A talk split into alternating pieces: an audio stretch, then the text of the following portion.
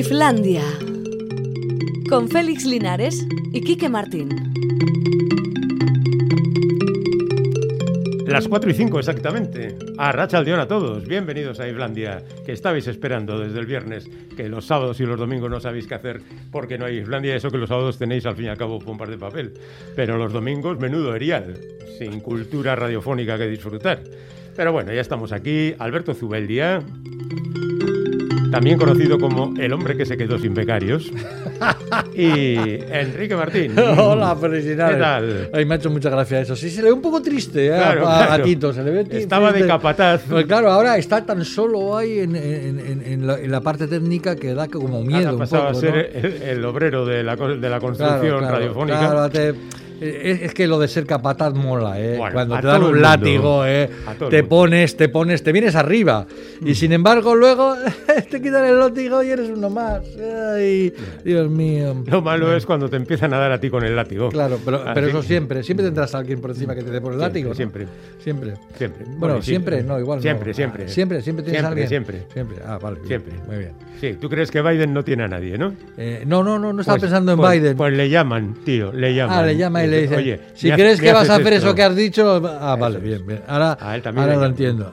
¿Veis? eh, no somos tan desgraciados no, como pensábamos. Pues no. Oye, es que esta semana es la semana que se inaugura Ondalea, la intervención de Cristina Iglesias en la isla de. Santa Clara.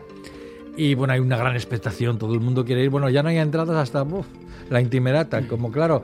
eh, es, claro, la isla de Santa Clara es un lugar muy protegido, pequeño. o sea, muy, muy pequeñito, y hay que ir en barco y luego volver con el barco, o sea, que, que, que pagar la entrada al otro lado del puerto, en el puerto, vamos. Y claro, ya la, la cosa está imposible. Pues Yo entiendo esta necesidad que tenemos todos de ser los primeros en, en ir, ver ¿verdad? algo. ¿Verdad que sí? Pero yo la retengo bastante bien dentro de mi cuerpo, O sea, que tú cuando te toque dentro de tres años o así, o no. ¿O no? Quiero a mí decir- sí me gustaría verlo. porque esa- también, pero esa no voy a reflexión hacer que ha hecho cola. Mm. sobre, sobre el mar, la relación de, con- que tenemos con el agua y tal, esa especie de Yo sé- respiradero y tal. Yo sé qué relación tengo con el agua. Si tú y no se basa básicamente no, en el rollo aquel de los 40 para arriba, no te mojes la barriga. Ya, ya. Es básico, eh, como concepto. No, que sí, que ya lo dijimos, unos- creo que hace poco, que en la ducha y en la bañera feliz bien, pero como le manden a acercarse canto. al mar, a un río, a un pantano o a una piscina, Mm, chungo. Mal, mal. En fin. Mal, porque no floto. Bueno, pues O- eso, que se inaugura Ondalea esta semana y que la Galería Arteco ha aprovechado para, para, para montar una exposición con una muestra de obras relacionadas con la isla de Santa Clara. Ujú. O sea que es muy bonito para ir a ver. Bueno, Mm. apúntese. Pero ya saben que hasta dentro de varios días no. Bueno, varios días, O muchos días. pues casi meses podríamos decir. En Bueno, me avisan cuando quede sitio. Eh, tenemos muchas, muchos fallecimientos hoy. Ah, sí, se han muerto. Sí, sí. Claro, es que ha pasado un fin de semana. Un fin de semana, sí, pero pues, ha sido tremendo. Porque, por ejemplo, tenemos la muerte de John Davis, que seguramente no sabréis quién es. No, Pero yo os lo explico rápidamente. ¿Vosotros os acordáis de Milli Vanilli y el escándalo aquel? Milli Vanilli, sí. Sí. hombre, de esos que cantaban pero no cantaban. Efectivamente. Ya, que les pillaron con Les el pillaron, que eran dos modelos que hacían, eh, abrían la boca en playback. Pero y vamos, ya. que no solamente es que, no- que, que hicieran playback, es que no habían cantado en su vida. Claro, ¿para qué? No habían grabado ninguna de las canciones. Bien, pues John Davis era Sí. uno de los que verdaderamente sí cantaba Anda. y no aparecía. Y cuando se descubrió el pastel, aparecieron los llamados The Real Milli Vanilli. Ya está, es decir, hicieron lo- conciertos y hicieron todo. conciertos, Ah, vale. pero paradojas de la vida, el grupo solo funcionó con los antiguos chicos guapos y no con estos dos que no eran guapos ni nada. Pero que son De los que hecho, tenían la voz, claro. Ya, pero de hecho, ahora siguen mucho más seguidos en YouTube viendo a la gente que en Spotify que solo escuchar las canciones. Anda. Queridos amigos, bueno, pues John Davis ha muerto con 66 años como consecuencia de la infección por el COVID. También ha muerto William Lara. Quizá no lo recordéis, pero hizo en el año 89 de Tarzán en la película Tarzán en Manhattan y luego una serie titulada eh, Tarzán de Epic Adventure entre el 96 y el 97. Mm, Es decir, que era un tío cachas, que protagonizó algunas películas de acción y ha muerto en un accidente de aviación. Eh, accidente en el que viajaba con su señora y con cinco directivos de una iglesia que había fundado la mujer del señor Lara y que había conseguido relacionar el cristianismo con la pérdida de peso. Es lo que dice la noticia. No he ido más allá. No, no, O mejor, sea, mejor no investigar estas cosas porque Hacia la delgadez por el cristianismo. te puede hacer dudar de todo en la vida. Pues si seguro. consigues llegar al fondo del asunto. A esta gente, según parece, le dio bastante dinero. Sí, sí. Pero ahora se ha quedado descabezada prácticamente esta organización religiosa. Otro que ha muerto es Ricky Sabatés, un guitarrista catalán que ha trabajado pues con multitud de gente. Será uno de aquellos de la mm, música layetana Música latana, sí. que en los años 60, 70 y 80 incluso pues hicieron Música de vanguardia bastante relaci- relacionada con el jazz en Cataluña. sí, de lo sí. suyo. Sí, sí. Y bueno, luego había trabajado hasta con la Orquesta Mondragón. Estuvo Ah, durante, estuvo de músico, Estuvo haciendo de músico con la Orquesta Mondragón en aquellos programas que Guruchaga y compañía hacían en la tele. Ah, vale, vale. vale. Entonces, bueno, pues lo tenían. Él ha sido muy de sesión, músico de sesión y demás. Sí. Y finalmente ha muerto mm, Billy Thomas, que fue el cantante y compositor de aquel Raindrops Keep Falling on My Head, Ah, que sirvió sí, de sí. tema musical a la película Dos hombres y un destino. canción más tonta, por cierto. Sí, eh, por cierto Pero- que... pero era pastelera total, ¿eh? sí, pero qué éxito. Sí, sí, muchísimo. Mm. Pero yo creo que era porque se asociaba a quien se asociaba a la, a la película, ¿no? A Paul Newman y a Robert Redford. Mm, No creo, la canción yo creo que funcionaba simplemente. Sí, es una canción de gustar mucho Sí, y tal. Bueno, sí, pues sí. a ver, la película tampoco era ninguna maravilla, pero claro, estaban. Newman y Redford claro. y la cosa funcionaba. Este hombre también estuvo relacionado con la iglesia. En Estados Unidos todo el mundo se relaciona con la iglesia. De hecho, había se hizo cristiano evangélico que es una iglesia bien conocida en prácticamente todo el mundo, y a partir de los años 70 dejó, bueno, en los años 70, en el 71 en concreto, hace 50 años, tuvo el gran éxito de Raindrop que Fallen on My Head. La película es del 69, bueno, pues eso. Y luego también tuvo una canción que vamos a escuchar luego, Sí, que, luego hemos conocido en otra versión y que se hizo muy famosa. Muy Bueno, famosa. pues a partir del año 75 este hombre entró en la iglesia evangélica y se puso a cantar salmos y ya la cosa terminó ahí. Y ya está. Mm. Oye, no os olvidéis que mañana se ponen a la venta las entradas para el Festival de Olite, que fíjate que lo dijimos la semana pasada, Ajá. que vuelan.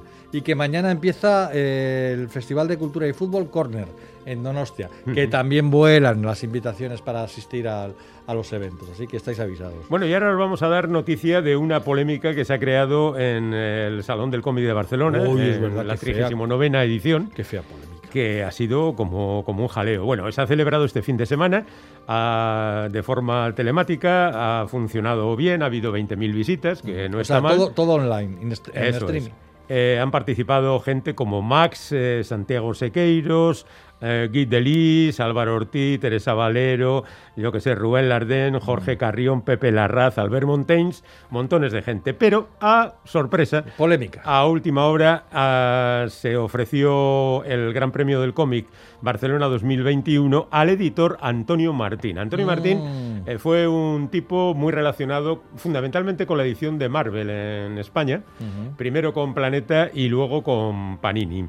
Eh, no es que hiciera nada reprobable en ese terreno, pero eh, de repente en el año 2000 a un humorista se le ocurrió hacer un chiste sobre Antonio Martín en el sentido de ¡Oh, todopoderoso Antonio Martín! Que era una tontería, tú ves el chiste Sí. y es una bobada. Y, y- y- pero, y, y no era errado tampoco, porque Antonio Martín Claro, era claro, muy claro, poderoso. Era, era comodín. Eso, y además se, se contaba que no daba las mejores oportunidades a los artistas.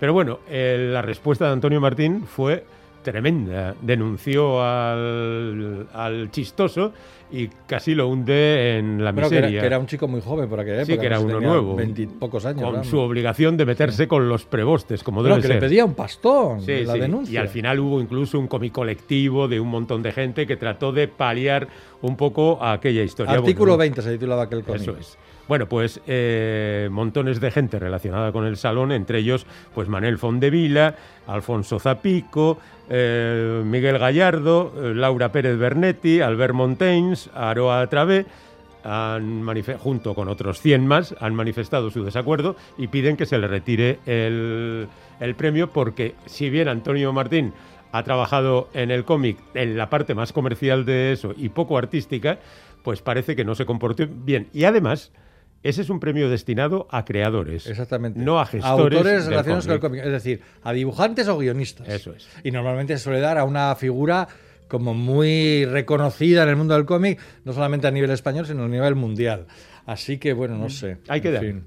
Oye, a mí me parece un patinazo de, de- Del salón. del salón, sí, sí. sí. Bueno, pues nada, os recuerdo que nuestro WhatsApp es el 688-840-840, que tenéis también el teléfono de la audiencia, 901-440404, el correo electrónico islandia.itv.eus, pero que solo os miramos después del programa, que ahora de momento tenéis el WhatsApp por si queréis decirnos algo. Bueno, hoy Y- vamos a tener eh, a una escritora, a un librero y a un tipo que sabe mucho de música clásica. Sí, un tal y, Borja. Y ya, y ya- y ya no digo nada más. Y ahora sí, vamos a poner la canción de Billy Thomas, que no es el Raindrops Kept Falling on My Head, gotas de lluvia caen sobre mi cabeza, sino otro, que como decía bien Félix antes, otro tema que se hizo muy famoso, sobre todo por las versiones que se hicieron posteriormente de él, que hizo un grupo llamado Blue Sweat, Sí, ¿eh? y que utilizó en eh, Quentin Tarantino en Reservoir Dogs y más recientemente se ha actualizado en Guardianes de la Galaxia. Efectivamente, Bueno, la- la, versión nueva, o sea, Eso, esta. la de los suecos. Sí, pero nosotros vamos a salir a, La a- auténtica, la ¿no? auténtica. La del creador. On a feeling, que es algo así como atrapado en un sentimiento. Ahí está. Billy Thomas.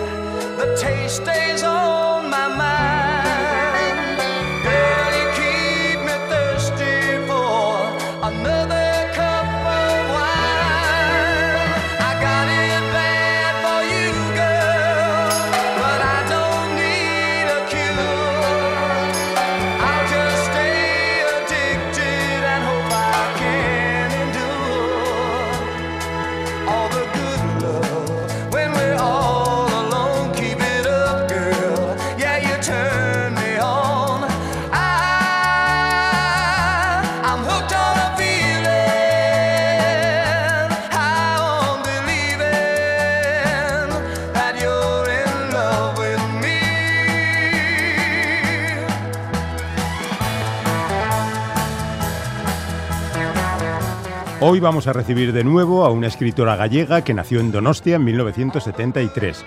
Una autora que es una de las escritoras en lengua gallega, aunque también escribe en castellano, más importantes del momento. Se llama Arancha Portavales y pasó en Euskadi su infancia y primera adolescencia para volver a Galicia con sus padres emigrantes cuando tenía 15 años. Portavales es abogada, trabaja como funcionaria de la Junta y comenzó a escribir hace bien poco, hace menos de una década. Pero fue empezar y ya no parar y además con gran éxito. Se forjó en el microrrelato, publicando en castellano el libro A Celeste la compré en un rastrillo, y a partir de aquí comenzó su producción en gallego, una novela negra titulada Sobrevivindo, que se publicó por entregas en un diario y luego en formato de libro, aunque no ha sido traducida al castellano.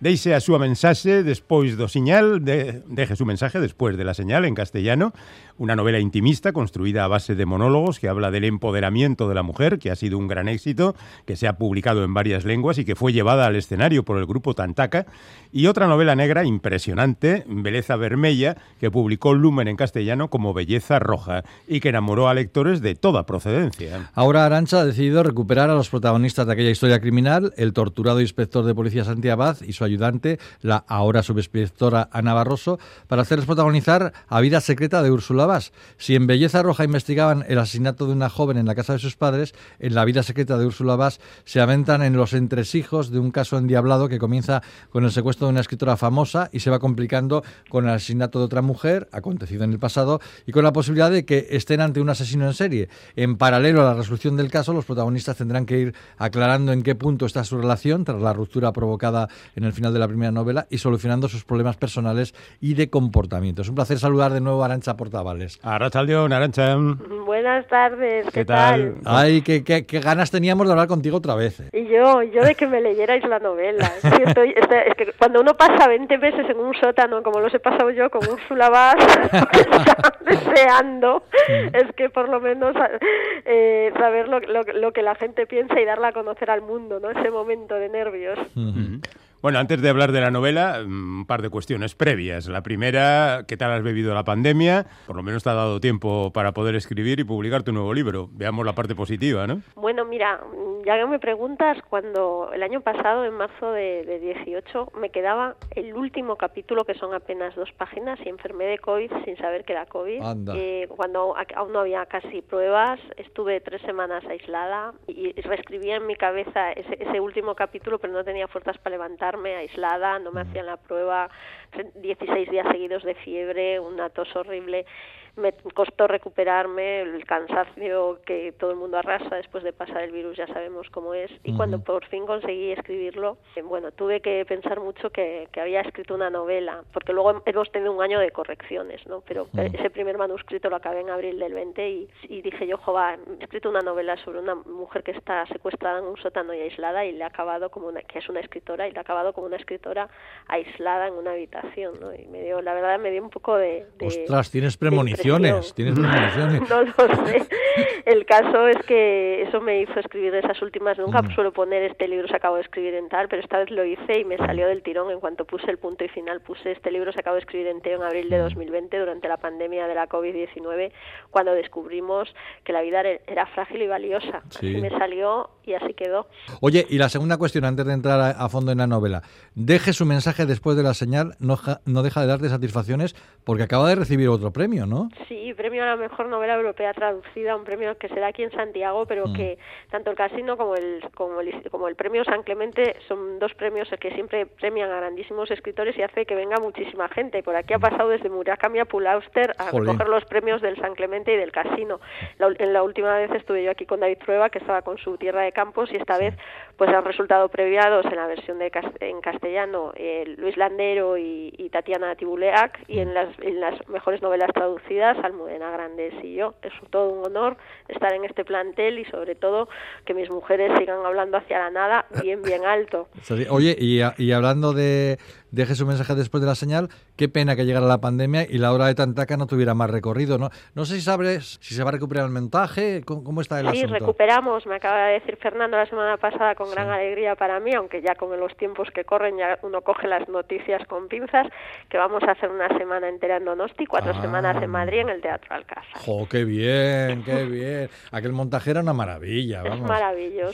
Sí, sí, sí, Es- sí. Están maravillosas ellas. Fernando hizo un trabajo increíble, el montaje es increíble, todo, todo. Yo, ya, bueno, me viste, me acuerdo que cuando iba camino del escenario que acababa de ver el montaje en la Riaga, me viste tú, Quique, lo Sí, emocionada que sí, estaba. sí, es verdad, me, sí. me- me cansé de llorar. Pues es un montaje precioso. Todo aquel que no haya podido verlo, de verdad, le recomiendo encarecidamente que se acerquen al teatro a, a ver Mm. a las mujeres del contestado. Vamos ya con tu nuevo libro, que estamos hablando del pasado. Vamos ahora con el presente, con esta vida secreta de Úrsula Vaz, la que, como hemos dicho, recuperas a los dos policías protagonistas de Belleza, de Belleza Roja. ¿Ha sido por convencimiento personal o porque los lectores han dado mucho la lata con que vuelvan? Mira, yo cuando acabé, no, o sea, yo cuando la hice no tenía ninguna intención de que, de que siguiesen, ¿no? Como ni que fuera una saga ni, ni, ni un plan comercial. Pero cuando puse el punto final, resulta que me di cuenta que los libros tienen punto final, pero la vida no. Y Abad y Barroso se quedaron mirándose y yo dije, esto no puede quedar así. Y además de eso, en este interín he publicado un libro de relatos que ha ilustrado Javier Zavala con mi editorial mm, inicial, la de la que hizo a Celeste la en un rastrillo, en el que había incluido un libro que se, un cuento que se llama Voy a por ti, la vida secreta de Úrsula B, en la que comencé o conseguí o conecté con un personaje que era una escritora acosada por un, por un lector. Uniendo esas dos necesidades, con esa precuela del libro en la que solo utilicé el personaje, la historia es totalmente distinta de ese cuento, construí en mi cabeza, me vino, me cayó en- como una losa encima la, la historia de la vida secreta de Úrsula Bass y sentí una necesidad brutal, pero brutal de escribirla. Y fíjate que, por ejemplo, el Lumen no estaba muy convencidos, porque decían, vamos a ver cómo va la novela, pero luego, claro, de repente Belleza despegó muchísimo después Sí. del verano y entonces ya creo que vieron claro, yo les dije, es que es lo que quiero hacer y, y me puse a ello, me puse a ello y, y es, que, es que me puse como una loca, vamos, es que me sentía una necesidad de echar fuera todo lo que, está, lo que le pasaba por la cabeza a esta mujer y, todo ese miedo y todo ese horror y, esa sensación de acoso. Necesitaba estar en ese sótano y necesitaba que Abbas y Barroso se mirasen a los ojos y hablasen. También das una visión del mundo editorial y concretamente más del mundo que rodea a los escritores de éxito, que es bastante dura, que no es oro todo lo que reluce, que vienes a decir más o menos que llegar cuesta, pero mantenerse ya es la pera. No sé si tendrá algo que ver con tu experiencia personal o, o qué tú has visto esto.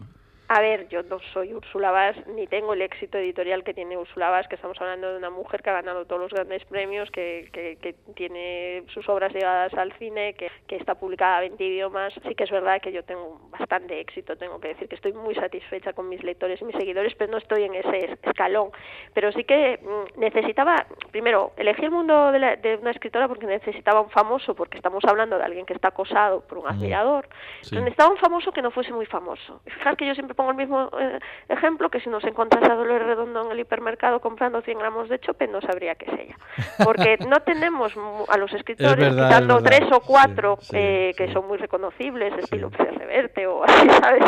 Con carácter general, a los escritores eh, los distinguimos por sus obras, eh, un poquito, pues sí que los vemos en el periódico, los podemos reconocer, pero si los vemos por la calle tampoco te creas que nos paran para hacer fotografías, ¿sabes? Entonces necesitaba ese perfil de famoso no famoso, pero sí que despertase interés o admiración. Y por otro lado, eh, ya sabéis que soy una señora muy ocupada y muy vaga. Me- No, necesito mucho menos documentarme si hablo de alguien que escribe que si hablo de alguien que es ingeniero de minas. Entonces, me resultaba muchísimo más fácil, por eso lo elegí. Pero sí que es verdad que la escritura, como todo, es una carrera eh, de, de exigencia, porque uno cuando está, cuando no, no escribe, como yo cuando era una señora que hacía la Thermomix en mi casa hace ocho años, pues pensaba que los escritores escribían el libro y allí se había acabado todo. Pero al final resulta que no, que los libros no solo hay que escribirlos, sino hay que venderlos. Y yo llevo, por ejemplo, esta semana como 30 entrevistas. Bueno, entonces, quiero decir, compaginar eso con la vida, con el niño, con la asunta, con eh, todo, pues al final pues puede resultar mm, de un estrés brutal, ¿no? Y entonces hay una frase muy demoledora, el otro día me decía Domingo Villar, que había dado completamente en el clavo en un, en un encuentro que tuvimos en Instagram, me decía eh, una frase, destacaba una frase que dice la, la ayudante de Úrsula cuando dice, ella siempre decía que ser escritora le había quitado tiempo para escribir. Oye, eh, eh, los lectores cuando, cuando aparece el personaje de Ursula Bass, enseguida estamos poniendo, ah, pues en esto que hace se parece a no sé quién. ¿Qué has hecho? ¿Una especie de, de retrato Frankenstein de, de escritoras que conoces? No sé, bueno, sí que es verdad que cogí modelos de escritoras de éxito en el Mm. sentido de que pues hacen igual hacen una trilogía, igual las llevan al cine, igual, ¿sabes? Pero porque eso las hace reconocible al lector y ya sabéis que yo soy la reina de manejar el estereotipo. Yo creo que al lector ya se siente mucho más cómodo si le hablas de algo que ya conoce. Pero dicho esto, no estaba pensando en nadie en concreto, de la misma manera que la gente se piensa que Úrsula soy yo. Yo contesto a esa pregunta siempre diciendo que Úrsula somos todos. También retratar muy bien el mundo de los familiares y amigos que están detrás de los escritores de éxito. Aquí hubiera servido también la familia de un ingeniero de minas en lugar de una escritora. No lo sé, ¿sabes qué pasa? Es que en mi casa todo lo que tiene que ver con la escritura se la trae al pairo, es eso que hace mamá por las tardes y que no nos afecta y que nos resulta muy... Hay una parte que le dicen, eres tan aburrida con tus promociones, tus libros, tus entrevistas, eso sí que es plenamente aplicable a lo que a mí me pasa, lo cual es buenísimo, porque quiero decir, uno necesita volver a poner el pie en el suelo y volver a, a ser mamá funcionaria, escritora, Vamos, esposa. eh, no te da tiempo ni a subir al pedestal. Pero bueno, al final, eh, yo creo que el mundo de los escritores es como quiero decir. Al final uno hace lo que hace, eh, eh, al final esté llenando depósitos de gasolina, porque dicen, es que es muy difícil llevar la vida que tú vidas, que, que, que tú llevas para coordinarlo todo. Y yo, es que es muy difícil trabajar en el hipercore y salir a las 10 de la noche y, y tener un niño de tres años. Es que es muy difícil la vida. El problema es que la vida es muy difícil, o, o tal como nos la planteamos, con carácter general. Que Oye. encima puda- podamos leer libros ya me parece una maravilla. y Claro, escribirlos ni te claro, cuento. claro, Mm. claro. Ya, y si tienen que, si no tienen mucho tiempo, por favor, elijan el mío. Oye, eh, tengo una curiosidad. ¿Qué ha dicho tu señor marido sobre el señor marido de la escritora en la novela? Que mi marido me lee poco. Eh, me lee en vacaciones, tengo que decir. Ah. Eh, leyó Belleza, eh, me acuerdo que salió en mayo, lo leyó en julio y ahora lo tiene en Ciudad de la Mesilla y yo lo miro de reojo y no sabe de qué va. Bueno. estoy, estoy esperando. Eh, de todas formas, ni yo soy Úrsula, ni mi, Ya, ya mi lo sé. señor ya. marido Lo- es, es- es lo- el señor lo- marido. Lo, lo decía con mucha guasa, ¿eh? Ya, eh, pero es verdad que, que siempre me leen en, en vacaciones y en julio lo miraré de reojo mientras estamos en la playa. bueno, con el calor y eso, estas tensiones pasan más fácilmente. Volvamos a la novela, al meollo del asunto, porque junto a esa pareja protagonista has metido a otro elemento tensionador, digamos, que es la figura del comisario Alex Veiga, que tiene, nos parece, un papel más protagonista que el anterior comisario, ¿no? Sí, el otro, bueno, ya lo decimos, mm, lo dice Abad con un taco, que yo no hablo así de mal. Bueno, sí, pero no lo voy a confesar en antena. No públicamente. Eh, no públicamente, que dice, eh, el ojo solo estaba para dar por culo y aquí tenemos un comisario que viene y que participa activamente, cosa que tampoco le sienta muy bien a Abad, que estaba No, muy no. acostumbrado a, a ir por libre. De todas formas, tengo que confesar públicamente mm, que me he enamorado yo de Alex Veiga personalmente. Sí, Ah, estoy bueno. muy love yo de, La- de este las- comisario. La has dotado de grandes encantos y mayores cuestiones tiene, hay que morales. Oye, eh, Arancha, sigues apostando por, por unos diálogos electrizantes que le dan un gran dinamismo a la novela, ¿no? Eh, ¿Eso te sale de manera natural o tienes que pulir muchísimo? que va yo esto lo, yo voy en el coche y ya los voy pensando y luego Ah, los ¿sí? vomito todos ellos la gente habla en mi cabeza esto Mm. no debería confesarlo tampoco públicamente igual que lo de las palabrotas Ya, ya. pero sí sí que me ya, ya a mí los, los diálogos es la es la parte para mí bueno yo la parte que más disfruto siempre es la parte íntima de las novelas o sea Mm. yo disfrutaba en esta novela cada vez que empezaba a hablar por la voz de, de Úrsula igual que disfrutaba hablando por la voz de Elías Somoza en, en Belleza Roja ¿no?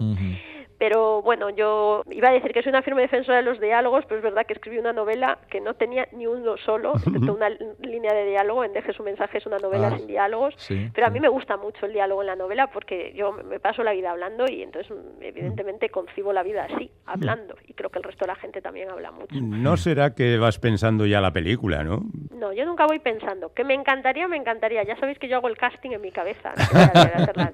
Yo ya veo, ya veo a cada uno, ya les veo la cara. Entre otras cosas porque si no, no sabría describirlo. Entonces, ya, en vez de pensar en inventarme una cara, me, me imagino ya al actor. ¿no? Ya. Me encantaría, ¿cómo no me va a gustar? Pero es que es de esas cosas que no dependen de ti. Pero no me digas que no te han llegado ningunos ecos de sirena sobre el hecho de poder llevar a las pantallas, a la Pues pequeña o a la grande, las aventuras de Abacio Barroso.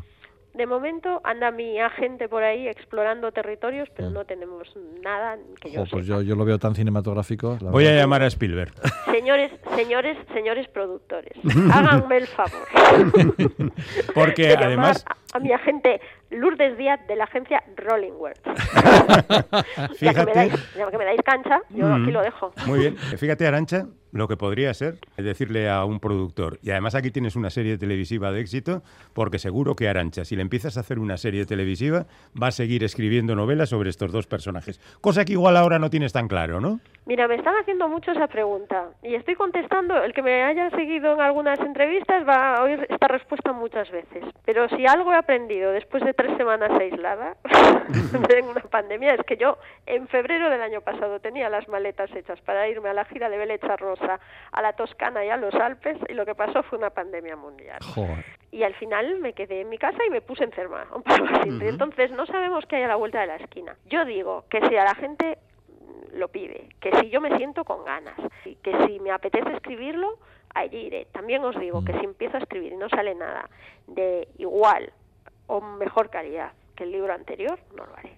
Yo creo que, sinceramente lo creo, y esto ahora ya lo digo en serio, que estamos haciendo muchas bromas, pero creo sinceramente que La vida secreta de Úrsula Vaz es un libro más maduro que Belleza Roja y es un libro de evolución y en ese sentido me siento muy satisfecha. Y a lo que tengo que aspirar es a seguir haciendo lo mismo. Y si lo que viene no es igual o mejor, habrá que pensar en, en volver a hacer la hazaña. Bueno, pues no vamos a hacer planes que luego se frustran, así que no hagamos planes, pero quedemos como que no quiere la cosa para hablar otra vez dentro de un año y medio, pongamos. Bueno, el otro día conté que, que Sobreviviendo lo ha comprado Lumen, así que acabas de decir que no estaba, Ah, tra- que no estaba la- traducido. La que faltaba. A lo mejor, a lo mejor os tengo ahí Hablamos antes. de Valentina Valdés. bueno, mujer. bueno, bueno. Bueno, pero antes está La vida secreta de Úrsula Vaz. Por Arancha supuesto. Portavales en Lumen. Arancha, muchas gracias por estar con nosotros. Como siempre es un placer muy grande charla- charlas contigo. Muchísimas gracias. Besos, Venga, a- besos. agur. Agur.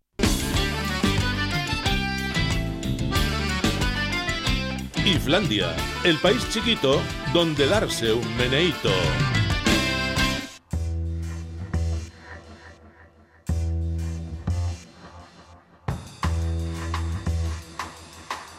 Y ahora de librerías, como hacemos siempre los lunes hasta ahora, que nos parece una medida perfecta. Si hace mucho calor, qué bien en el interior de una librería. Ah, qué fresquito está. Buah, exactamente con la temperatura apropiada. Rodeado de libros, papel. rodeado de cariños, rodeado de libreros. Y lo mismo te aparece por ahí Chinchu San Martín, si has Eh, ido a Zuloa, Claro. y, y te recomienda algo que merezca la pena disfrutar de Ah. ¿Cómo ello. va a ser hoy aquí en Islandia? por Aquí ejemplo? mismo. Chinchu, Arrachaldeón, A Richard León, compañeros. ¿qué tal? ¿Cómo está el tiempo por ahí? Aquí calorcito, Sí, yo ¿verdad? estoy aquí metido a la sombra. Tenemos aquí, tenemos aquí clima de bodega, además. De bodega, paredes, claro, La claro. calle Correría tenemos unas paredes que nos Gruesas, ¿eh? gruesas, gruesas. Gruesa, gruesa. Bueno, pues ya saben los potenciales lectores que si van allí van a tener una temperatura estupenda y los mejores libros y cómics, dicho ya. Bueno, eh, vienes además con eso, con un libro y con un cómic. Empezamos con el libro, ¿te parece? De acuerdo, sí, como Venga, quieras. cu- ¿cómo se titula? Eh, pues tiene un título bastante mm, eh, bastante curioso que es Entrevistas de Ultratumba, la resurrección de la carne. pues sí que sí. Sí, la, pues el subtítulo así es Antología de conversaciones imaginarias hilvanadas por escritores, periodistas, cómicos, críticos, cineastas a personajes históricos a poder ser difuntos. Claro, por, hoy- por eso lo de las entrevistas de la tumba, claro. Sí, Oye, la sí. idea, la idea es muy buena, ¿no? Sí, sí, sí, la verdad es que, que esta editorial, que está editado por Libros del Cultrum, es una editorial que, que sobre todo hacía, hace temática musical, ¿no? Estos, eh, ha hecho, eh, era temática mm, musical con, con, con libros que estaban descatalogados y, y han sacado, se han tirado a la, a la aventura de sacar una nueva colección que se llama Cool Run y este es el primer libro de esa colección. Y bueno, pues es como mm, así estos eh, van a hacer una cosa que tiene un, un toque bastante de humor negro, ¿no? Y cosas un poco curiosas de ensayos y ficciones. Y bueno, pues estos eh, pues eh, lo que hacen es dar la oportunidad a escritores eh, vivos de conversar con personajes históricos con los que les hubiera gustado entrevistarse o estar en una charla con ellos, pero que están muertos. Entonces, no pues, todos, ¿eh? Bueno, sí. Ca- casi todos, casi, Casi todos, todos. ca- casi todos, casi todos están muertos. ¿Y esto cómo funciona? Porque esto lo firma un tal Dan Crow. Esto, esto supongo que habrá surgido de alguna iniciativa del mundo literario anglosajón, ¿no? Sí, sí, sí. Bueno, este eh, es redactor jefe de una revista Ah, en, vale, en vale, allá vale. y entonces, bueno, pues él eh, siempre le ha gustado este tipo de cosas, de entrevistas y así. Y bueno, pues él mm, decía muchas veces que a todos nos gusta, eh, hemos hablado con los muertos alguna vez, ¿no? Pues este era un poco eh, darle la vuelta y dar la oportunidad a, bueno, pues a, pues a escritores de aquí, pues el que hagan una entrevista, pues eh, a un personaje eh, famoso, ¿no? Y aquí está un poco Pero claro, es que los que entrevistan es gente súper famosa a su vez.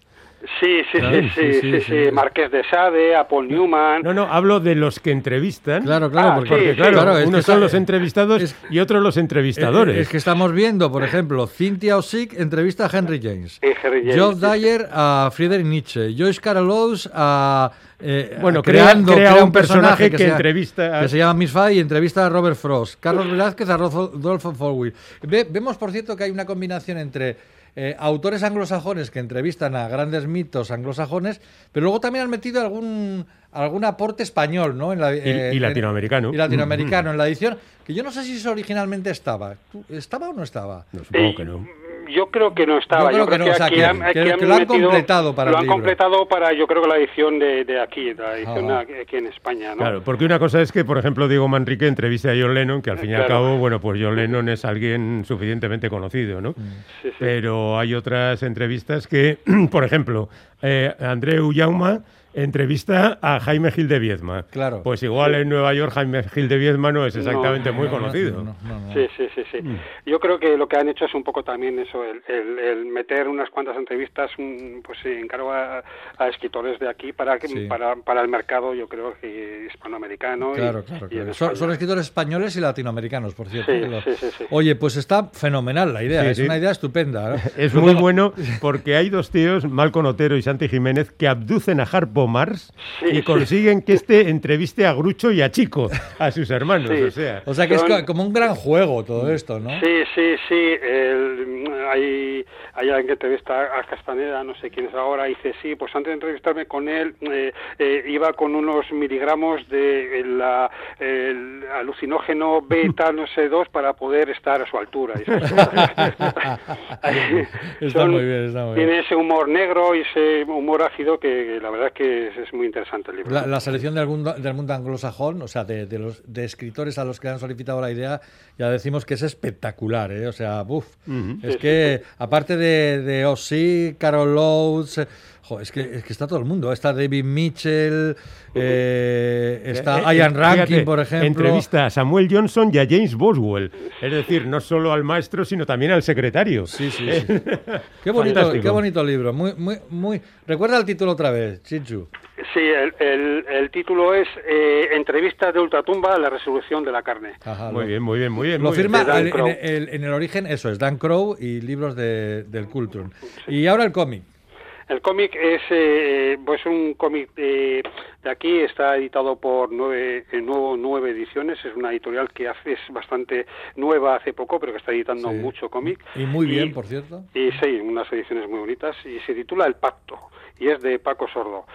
Es un, un homenaje, entre comillas, yo creo que también un poco crítico, a, a- a- a la editorial Bruguera, ¿no? En- es de los años 50, es, es un, un, eh, Miguel Gorriaga, que es, el, es un aspirante a dibujante que se presenta en, eh, en Bruguera para, para, bueno, a ver si vende sus dibujos y tal, y le van diciendo de que no, que, que estás muy verde y yo creo que tienes que copiar es a, a Vázquez, ¿no? A Vázquez. Al Es gran un poco- Vázquez, claro. Al gran Vázquez, un poco, es un, es un homenaje también a él, ¿no? Sí, Sí. Y, y bueno, pues lo que pasa que este, como no está cumpliendo, lo que se le ocurre es secuestrar a, A Vázquez. a Vázquez y para que le haga los dibujos y él le ponga el guion y, y, y lo entinte y demás, Hostia, ¿no? es, que, Entonces, es que la idea es buenísima. ¿eh? la idea es muy muy sí es Muy loca, ser- muy es loca. un es una historia de humor así pero tiene su su parte debajo de crítica no sabrá de cómo estaban los los dibujantes en aquella época en los años 50 que es un poco cuando eh, montaron el tío vivo los Ah, demás sí, sí, dibujantes sí, estaba él, estaban pues, hartos de las condiciones de Bruguera, claro. de Bruguera, entonces un poco crítica a esas condiciones que tenían, mm, también mete ahí un poquito que Bruguera ponía las condiciones, los mm, maltrataba un poco a los dibujantes, ¿no? Es un, ya te digo, es un, un- un- yo creo que un homenaje y bastante crítico también con, con, con, con Bruguera también, ¿no? Todavía estoy esperando que alguien cuente la verdadera historia de Bruguera, que eso sí que tiene tela. De la marinera. Bueno, Paco Roca, Paco Roca eh, hizo un contó, poquito, contó algo de esa. Pero no se atrevió mucho en el invierno del dibujante. El viernes dibujante, sí, Pero sí, eso, sí. aquí hay tela, tela Sí, que sí. cortar. Porque, Por- por, ejemplo, Sí. ahora que hablabais esto de Tío Vivo, fue unos cuantos dibujantes de Bruguera Sí, sí. que montaron el Tío Vivo. Sí. ¿Cómo al final Tío Vivo acabó siendo una revista de Bruguera? Hombre, porque. Porque les, les tendieron una trampa Sí, miserable y rastrera. Y porque. Bruguera amenazó a todos los que vendieran tío vivo con no darle sus tebeos. Eso es. Y eso era una ruina. Oye, por cierto, muy buena la portada del, del cómic que imita aquellas, ¿cómo? aquellas, eh, aquellas novelas ilustradas, ¿verdad, Félix? Sí, grandes clásicos. Ilustrados, sí, sí. sí. Sí, sí, sí, es, es un poco es un homenaje, yo creo que, que a aquella época, incluso sí. el, el dibujo es muy, eh, la gráfica es muy a Vázquez, aunque mete una parte que es eh, muy buena, es un poco como entrevistas a dibujantes ya diciendo que este personaje, el Miguel Goriga, era, famoso, se había hecho famoso, ¿no? sí, sí. Y entonces pues hacer entrevistas de ellos para darle un poco más de, eh, mm, de fiabilidad a- al personaje. Que es, Por cierto, es que este. esta es, creo que la primera novela gráfica de Paco Sordo, que es un hombre que se ha dedicado mucho al mundo de, de animación. de animación, ¿no? Sí, sí, sí. Bueno, está pu- publicando en el jueves y demás, pero sí, sobre todo ha hecho eh, publicación, publicidad, eh, sí. Muy poco. bien, pues bueno, recordamos el título, El Pacto de Paco Sordo, en nuevo nueve ediciones. A esto hay que añadir el libro que nos ha señalado antes Chinchu, Entrevistas de Ultratumba, La resolución de la carne de Dan Crow en libros del Cultrum. Pues dicho queda. Muy Chinchu, buenas recomendaciones, Chinchu, de verdad. Nos han gustado Tienes que mucho. venir más para recomendarnos buenas cosas. Muy bien. Un Hasta abrazo, próxima, compañero. agur. Un abrazo. Adiós. Agur. Islandia, el lugar perfecto para hacer lo que te dé la gana.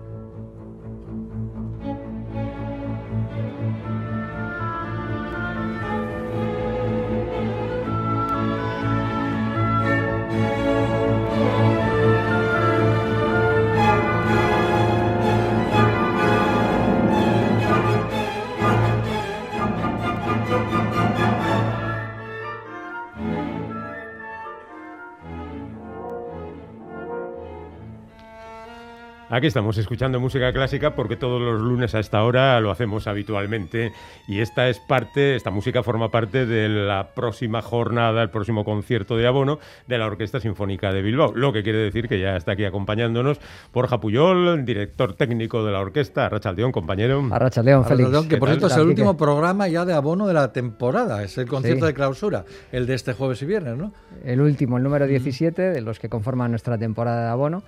Y luego haremos un, par de actividades más, pero ya terminamos con eso, que siempre decimos que es como nuestro buque insignia, ¿no? La Ya. temporada en el Palacio. Y después de esto ya puedes decir aquello, me tumbo en la tumbona y que no me llamen hasta dentro de dos meses porque estas dos temporadas han sido tremebundas. ¿Sabes qué? Es que no vemos el final, porque claro, estamos Claro, organizando octubre y a una fecha de hoy los aforos siguen estando como están, ¿no? Sí, y sí, como no tenemos, aunque confiamos en que la cosa vaya a mejorar y que la Hombre, vacunación va haciendo se su supone efecto, que en ¿no? tres meses, o sea, junio, julio, agosto, Esperamos, eh, la, sí. la vacunación aumente muchísimo. Lo mismo ¿no? pensábamos el año pasado por estas fechas. Ya, pero no teníamos casi las vacunas y Claro. ahora sí las tenemos y se están poniendo. claro. En todo caso, tendremos solución. Es Mm. Si hacemos dos conciertos, los tocaremos como siempre. Y si tenemos que hacer tres porque la situación persiste, lo, lo ¿Cómo, podemos cómo vais a hacer. hacer en, este, en esta clausura? ¿no? Eso Que hacéis es. tres conciertos, ¿no? A las 12 del mediodía el jueves, a las 7 y media también el jueves y a las 7 y media el viernes, eso es. Con David Grimal, que se va a llevar a más todo el peso a sus espaldas, porque esto suele repartirse entre un director y un solista, Sí. pero en este caso él va a hacer las dos funciones y además con... O sea, él va a tocar el violín y Eso aparte va a dirigir la orquesta. ¿Y eso cómo se hace? esa- es- Moviendo aquí por los ojos. Sí. No sé, Bueno, la verdad. claro, el problema es que ni siquiera puede usar Pe- la boca ahora. Claro. Claro, pero, eh, pero entonces él se levanta, toca el violín mirando hacia el público, mirando hacia la orquesta. Eh, ¿Cómo, él, cómo hace? él mira, eso por ejemplo lo ha comentado hoy a los vientos al empezar Ah. el ensayo. Ya le- les ha dicho, mira, yo tendré que mirar hacia el público para que el sonido salga, porque la tapa del violín tiene Claro, que apuntar claro, hacia- claro, evidentemente. el- sí. Si no, pues siempre se reduce un poquito el volumen. Entonces yo miraré hacia el público y ahí vosotros tenéis que estar, los vientos sobre todo, bien concentrados para no perder. Bueno, él, eh, va, va- va a haber dos piezas. Va a haber Sí. eh, la Sinfonía número 4 en menor de Brahms y el concierto para violín y orquesta en re mayor de Tchaikovsky, que es lo que estás hablando ahora. Eso es. Supongo que se tocará distinto, ¿no? Porque en una sí que hace de, de violinista solista, Sí. en la obra de, de, de Tchaikovsky. De Tchaikovsky, sí. Y en la de Brahms supongo que hay para dirigir un poco mejor, ¿no? No, no, no Eh, sé. él le da, por ejemplo, tenemos más miedo con Brahms. Ah, sí, ¿eh? Pero bueno, el, el. Tchaikovsky él lo toca de pie y entonces dirigirá a la orquesta, bueno, con los gestos. Pero bueno, Sí. esto algunas veces ya se ha hecho, hemos tocado conciertos de Mozart con el pianista dirigiendo desde el piano y bueno, más o menos se puede, y no es tan difícil de concertar, aunque requiere su... Pero luego en la sinfonía de Brahms él se sienta en la silla del concertino y ahí no va a haber nadie, ¿no? Habrá un vacío, el público verá como el, el director no ha llegado, Ostras, se ha quedado en la frontera. Bueno, eso, eso, eso impresiona, no debe de impresionar. Bueno, él ya lo ha hecho antes. Sí, él lo hace porque He visto una habitualmente. grabación con Así es. él sentado Eso entre es. los violines. Esta grabación, por ejemplo, que escuchamos ahora, está haciéndolo así, pero claro, él lo hace con su grupo, que es Les Dissonance, Ya. que han estado en el Palacio Escaldón, han estado en Música Música un par de veces y se conocen, bueno, pues con, con un gesto solamente ya, pues, pues más o menos tienen esa complicidad ya y esa costumbre de hacerlo. Tenemos un trocito, creo que de la Sinfonía número 4, Sí. eh, con Grimal tocando con los Disonantes, ¿no? Efectivamente. Sí, pues lo Pues que- aquí tenemos esta música. venga,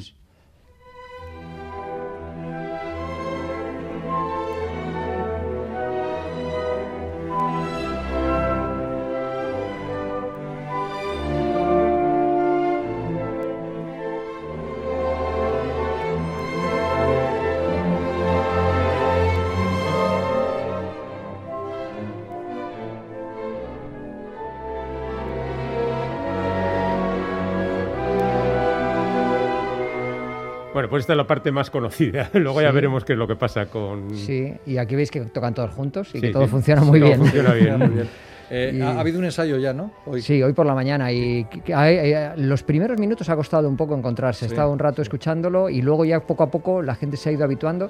Los jefes de cada sección tienen que asumir también ese protagonismo de ir con la concertino, que estará tocando junto a David Grimal. Mm. Y, y va a suponer sobre todo un ejercicio muy importante de escucha entre los miembros de la orquesta. Eso va a ser muy interesante. Y luego de cara al público creo que también muy bonito porque le damos el protagonismo a la orquesta. ¿no? Ahí, ahí no, hay, no hay director siquiera. Eh, va- vamos a disfrutar en esta clausura de, de temporada de la orquesta como, como instrumento protagonista. ¿El número de músicos sigue siendo reducido? ¿Con- Estaremos con 50, 52 músicos aproximadamente, eso es una orquesta clásico romántica sí, ya. Sí, sí, sí, sí, sí. Hay un mensaje en el WhatsApp que dice, ánimo Borja, que la vacunación ha cogido ritmo de crucero. Vamos a ser un poco optimistas. Sí, sí, sí, no, yo lo soy, ¿eh? desde luego, pero bueno, pero siempre, como, como, como tú decías antes, nadie pensaba que íbamos a estar con 600 personas a estas No, no, alturas no, de año. a- año y medio después ya no. la Pero bueno, no. vamos a cruzar dedos y a confiar en que eso vaya bien. Y la gente está disfrutando de los conciertos, los que vienen, como ellos dicen, esto es alimento para el alma, y los artistas que vienen de fuera todavía más. David Grimal estuvo la semana pasada en la Orquesta Sinfónica de Galicia y ahora viene aquí. Y dices que sois un oasis, porque ahí Claro. todavía siguen arrancando muy lentamente los conciertos en Europa todavía. O sea Sí, sí. Bueno, y además ahora ya no hay límites perimetrales, con lo que los socios de la orquesta que no sean de Bilbao pueden venir sin ningún problema Eso, también. y todo el eso, eso público. para vosotros ha sido terrible en algunos momentos. Eso, y todo el público que quiera venir, lógico. Y además este es un programa, bueno, pues muy de gustar en ese sentido, porque el concierto de Tchaikovsky de violín es un, un hit Súper conocido. súper conocido y la cuarta de Brahms es una auténtica delicia. sí. Bueno, si te parece, y puesto que estamos ya al final de la temporada para la orquesta, nos citas los otros hitos que nos llevarían hasta el final del mes. Sí, porque luego te toca una, una última comparecencia en Islandia esta temporada. Ya vamos a hacer una especie de, de balance, Muy bien. quizá avanzar algo de la próxima temporada y tal. Muy Pero sí, bien. cuéntanos qué, qué va qué- qué hace la orquesta antes de irse de vacaciones. Pues el otro día estuvimos hablando, Félix y yo, precisamente de ese nivelungos que se va a hacer en el Teatro Arriaga, que va a ser muy bonito, de, la película de Fritz Lang con la música de Hubert y tocada todo sincronizado las dos horas y pico que dura la película. Y el que quiera conocer un poco los orígenes también de- del mito, de los mitos en los que se inspira Wagner para su tetralogía, pues bueno, el que no quiera es- escucharse las 13 horas de tetralogía, en esta película Fritz Lang por lo menos va a conocer la historia de Siegfried, que además tiene una segunda parte, bueno, a ver si la abordamos más adelante. Por y luego, que eh, sí. es más fácil para la orquesta eh, hacer música para cine mudo o como otras veces habéis hecho para banda- cuyas bandas sonoras incluyen canciones. Eh, eh, supongo que será más fácil hacer para el cine mudo, Sí, ¿no? sí, salvo en el en Nibelungos hay algunos momentos que son de una sincronización perfecta, hay campanas que suenan, hay algunos golpes, yunques Son y tal. efectos de sonido. Eh, que ahí sí que hay que ir muy, muy cuadrados. Nacho de Paz, que es quien va a dirigir, es un especialista. Eh, pero cuando hemos hecho, por ejemplo, Singing in the Rain o O Story. West Ah, Story, claro, era acompañar a los bailarines. Ahí sí que, uf, ahí no había. Esto va a ser un poquito más relajado en ese Bueno, sentido. bueno. sí. Y, y la otra cita, eso será el 19 de junio, y la otra cita es un concierto en familia, que habíamos hecho unos didácticos en mitad de marzo, pero nos faltaba ese contacto con las familias, por lo menos, no hemos podido hacer tantos como otros años, pero por lo menos tener una cita con Circus Oñuac, que es un, un programa muy divertido en el cual interviene el gran Rufus, que es un malabarista de Vitoria, eh, y es- interviene Ana, es- Ana Hernández, que es la narradora y tal. Un par de solistas de la orquesta también van a hacer un, un poco en el mejor sentido de la palabra el payaso, porque todo va de circo. y muy entretenido. Cuando lo hemos hecho con los centros escolares ah, se lo han pasado muy bien. ¿Pero qué música incluís ahí? Ahí se incluye, por ejemplo, la, marca de, la, la marcha de los gladiadores. eh, ah, qué bueno, que es, era, es fantástica. Es, que es una marcha hecha como para romanos, pero que en realidad todo el mundo la relaciona con el circo. Que mira, no, no hemos traído corte para escucharla, pero todo el mundo la reconocería al momento. Haremos algo de Cachaturian, haremos algo de Sostakovich. ¿no? Efectivamente. Qué bonito. Y eso lo hacemos con secciones de viento y de percusión de la orquesta. Y es muy divertido el guion. Oye, por cierto, que músicos de la orquesta participaron el otro día en la presentación de los- las nuevas canciones de Jane Roon. Es verdad. Que es, sí. que es una cosa muy bonita también, que a veces no lo decimos. John Roon habitualmente toca con una orquesta de rock, Sí. pero se acompañó de un cuarteto de, Sí. con músicos de, de la voz, ¿no? Es que hay un contrabajista, Gabriel León, eh, que colabora desde hace mucho con él, tocando el bajo y creo que el bajo eléctrico también. sí. Ahí es como, todos los músicos tienen su vía de escape también, ¿no? Sí. Para salirse de, de la uniformidad orquestal. sí, sí. Y él hace muy bien el jazz, el rock y tal. Y, y entonces, bueno, pues esta vez lo han completado, como dices, con un cuarteto de cuerda de la orquesta. Sí, sí. No, no, la gente que lo vio el otro día salió entusiasmada, vamos. Esto hay que hacerlo más veces. Y dijo Roon, oye, que en principio no tengo que contar con mi banda.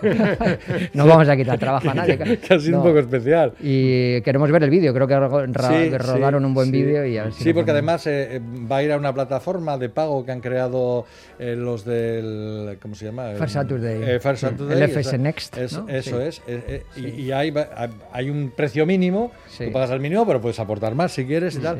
Y las grabaciones son estupendas porque son 360 grados Sí. y quedan espectaculares. Pero no solamente por la imagen, sino también por el sonido, que Sí. es muy bueno también. Eso es. merece la pena. O sea, la, la gente eh, no está acostumbrada a pagar por estas cosas. Sí. Eh, que- eh, la mayoría cree que, que esto eh, se pone gratis en la, en la web y punto, pero el trabajo que se hace con esto, con, con- con estos pequeños, son conciertos, pequeños conciertos, tal, es, es maravilloso. Sí, es sí. maravilloso, sí. Además que buena parte de esa recaudación va para Claro, obras sociales claro, y claro, está muy claro, bien. sí. claro, claro, claro. Bueno, pero en cualquier caso lo que está ahora aquí cerca es el concierto de abono. A ver si el año que viene, por ejemplo, podemos recurrir a aquel viejo truco de vamos a poner una pregunta muy fácil. regalar entradas regalar otra vez, entradas. Dios mío. Pero eso está como la pregunta de la respuesta de Bob Dylan flotando en el En el viento. En el, en el viento, por cierto, no hemos dicho, hay entradas, ¿no? Sí, sí, hay Para el entradas. público en general. Porque otras Sí. veces hemos dicho que no había ni entradas, ¿no?